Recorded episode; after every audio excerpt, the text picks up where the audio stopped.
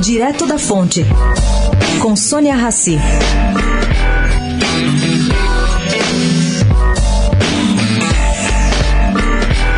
O ex-ministro da Fazenda, Agricultura e do Planejamento, cargos exercidos durante a ditadura militar, Delfim Neto, está atônito com as últimas notícias vindas de Brasília, inclusive a que levanta a possibilidade do ministro Paulo Guedes deixar o Ministério da Economia.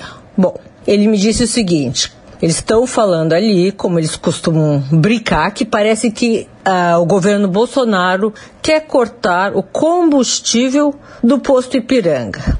Questionado sobre o programa Pro Brasil da ala militar do governo, que seria o motivo para Guedes querer sair, e foi lançado aí na terça-feira, apoiado por cinco PowerPoints, o pai do milagre econômico dos anos 70 avalia: olha, no caso desse projeto, trata-se de coisa de amador, produzida por mágicos, atacados por um keynesianismo hidráulico, semelhante aos planos do governo Geisel. Bom, ele lembra que o general presidente adorava gráficos exponenciais no papel e que nunca viram realidade.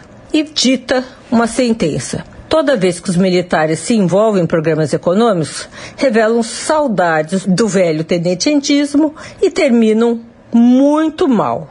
Pois é, gente, essa semana vai ser de aguardos. Sônia Raci, direto da fonte para a Rádio Eldorado.